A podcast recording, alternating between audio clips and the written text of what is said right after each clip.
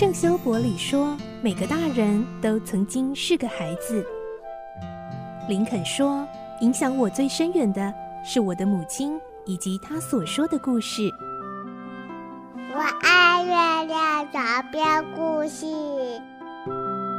晚安，月亮床边故事。小青姐姐邀请每一位大孩子、小孩子一起听故事，不管多忙，也要和你一起听故事。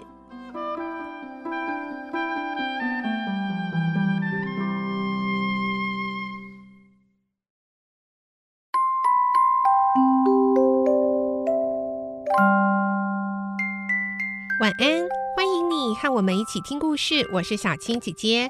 今天我们要开始来听一个新的故事喽，是《科学怪人》。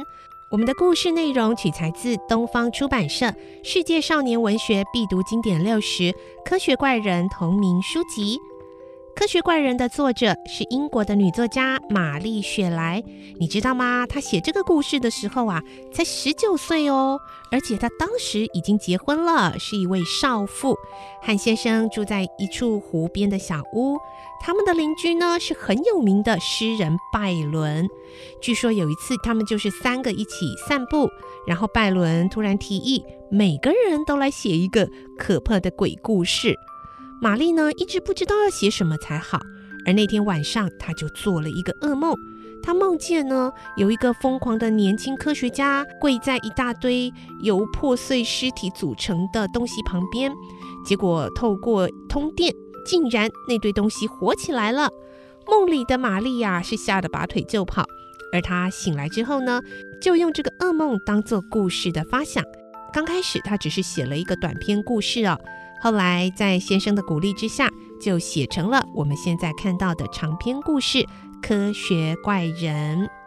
而经过了一百多年呢，这个科学怪人的故事啊，变成了经典，不只是因为这些可怕啊、惊悚的情节，而是呢，这个故事啊，探讨了生命的起源、人类情感的需求、爱和被爱。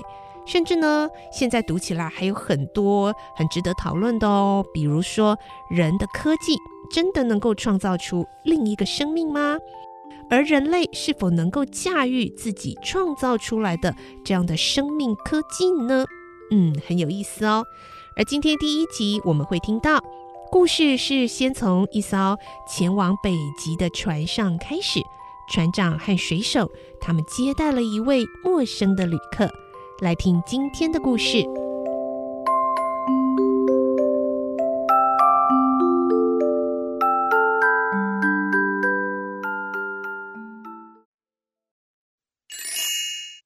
科学怪人》第一集《北极探险之旅》。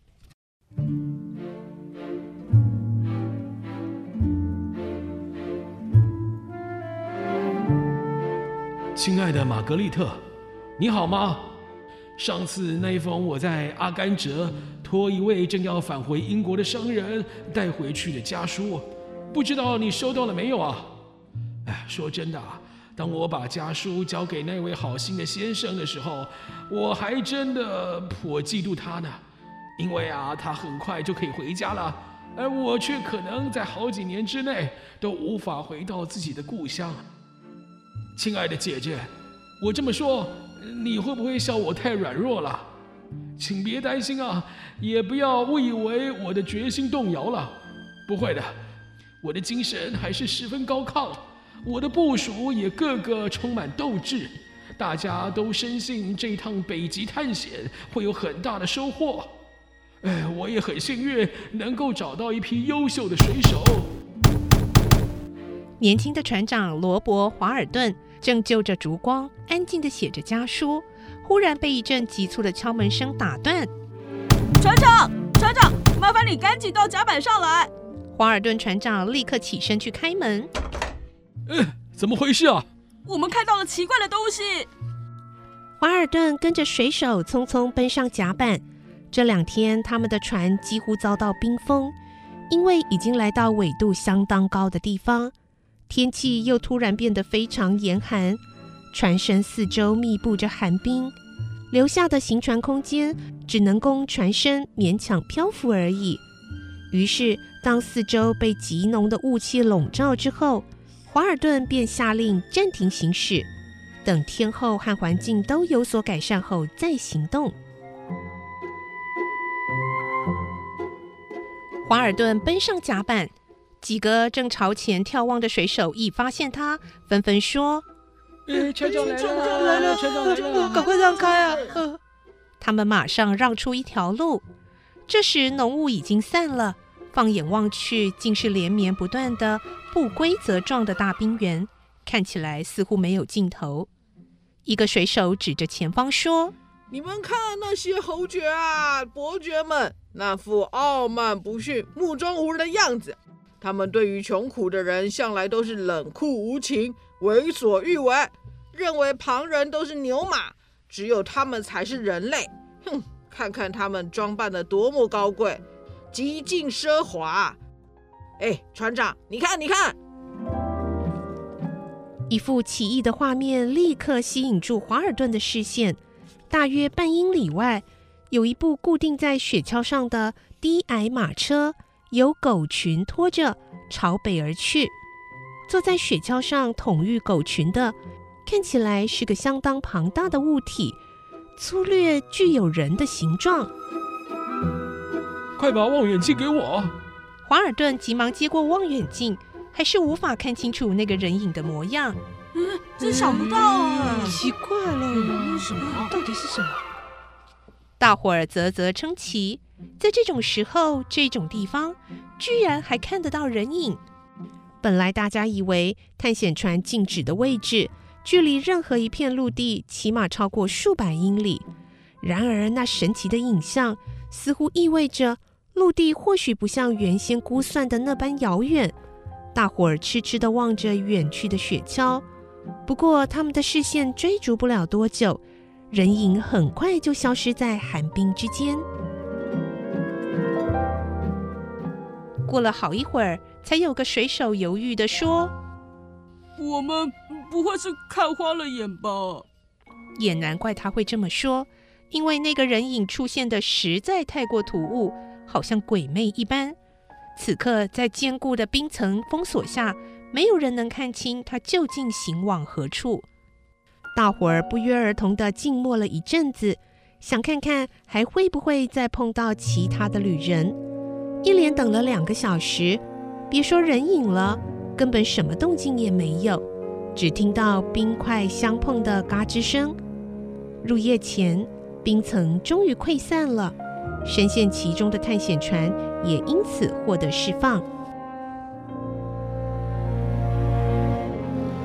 华尔顿船长下令：“我们明天早上出发，大伙儿趁这个机会好好休息一下。”这是一项必要的决策，毕竟冰层才刚溃散，没必要冒险在黑暗中航行。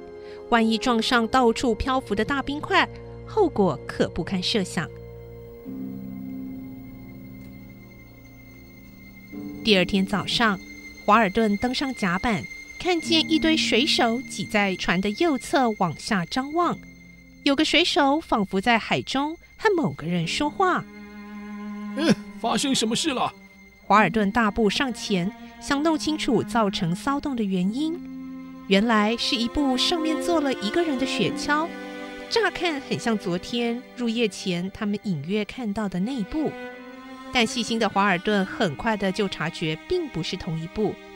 昨天拉雪橇的是一群动作迅速的狗，今天则只有一只狗，而且非常的疲惫。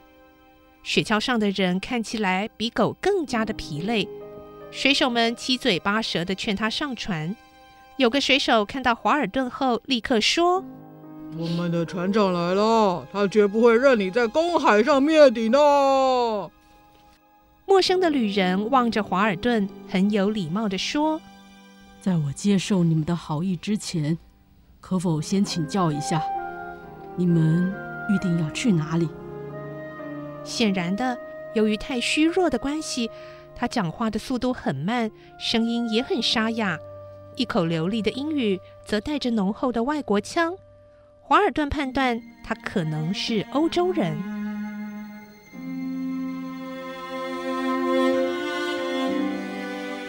所有的水手和华尔顿船长一听到旅人的询问，都觉得十分诧异。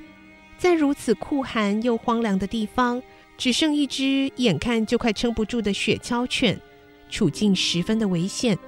如今幸运地碰到一艘船，照理说应该像碰到救命恩人一样，哭着求船上的人让他赶紧上船才对。怎么反而先冷静地问他们要去哪里？仿佛要先看顺不顺路，才决定要不要上船似的。这也实在太不知天高地厚了吧！